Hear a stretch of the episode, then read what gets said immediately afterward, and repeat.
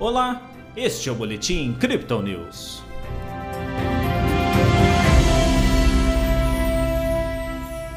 Com a possibilidade de expansão da invasão russa, a Bolsa de Valores brasileira encerrou a quarta-feira com queda. O Bitcoin tentou manter os ganhos, mas corrigiu com o aumento das sanções geopolíticas. Ontem o Bovespa teve alta de 1,02%. Hoje o índice reverteu com descida de 0,94. O dólar recuou, ficando cotado a R$ 5,00. Pelo Brasil, o Congresso afasta a possibilidade de uma PEC dos combustíveis, enquanto o IPCA 15 sobe 0,99% em fevereiro, contra uma expectativa de 0,85%. O presidente da República voltou a questionar as urnas eletrônicas em evento com investidores. Lá fora, o mercado avalia o impacto das sanções econômicas à Rússia em meio a um possível avanço em larga escala das tropas de Vladimir Putin na Ucrânia.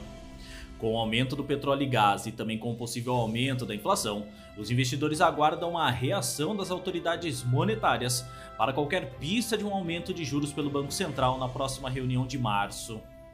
O Bitcoin tentou manter seus ganhos, mas a pressão internacional empurrou o ativo em correção, mesmo com dados on-chain indicando forte demanda do varejo e de instituições.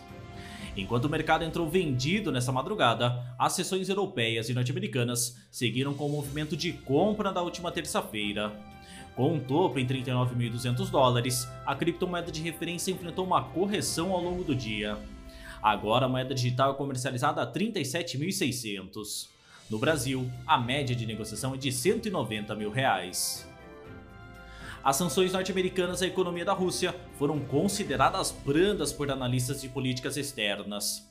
Segundo os analistas da Crypto Digital, as medidas ainda estão em análise pelo mercado tradicional e cripto.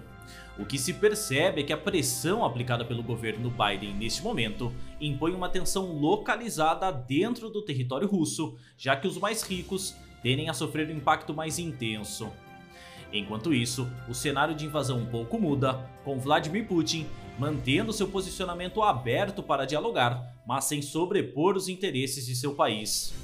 O alerta norte-americano, entretanto, de que tropas russas estariam prontas para invadir a Ucrânia em larga escala nas próximas 48 horas azedou o clima geral do mercado. Com o aumento de gás e petróleo no curto prazo, economistas começam a discutir sobre como esses eventos vão repercutir na inflação e no possível aumento de juros já na próxima reunião do Fed. O recente desempenho do Bitcoin ainda tem um amparo considerável de dados on-chain. Nossa equipe destaca que as reservas da criptomoeda de referência nas exchanges voltaram a uma tendência de baixa, somando agora 2,37 milhões de unidades. Ao mesmo tempo, o livro de ordem de compra nas corretoras também dispara, indicando um apetite grande dos investidores e pouca intenção de vendas. Nos ETFs, os aportes institucionais continuam aquecidos. Só nas últimas duas semanas, o fundo canadense registrou um aumento de 11,8% nas participações.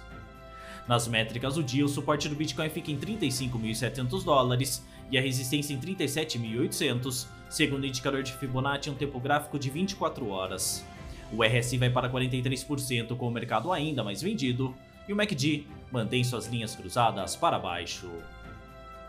Essa foi a análise desta quarta-feira da equipe Crypto Digital. Veja outras análises em nosso WhatsApp e nos canais de áudio oficiais. Aproveite também para seguir a gente nas redes sociais e assim acompanhar o trabalho de nossos especialistas.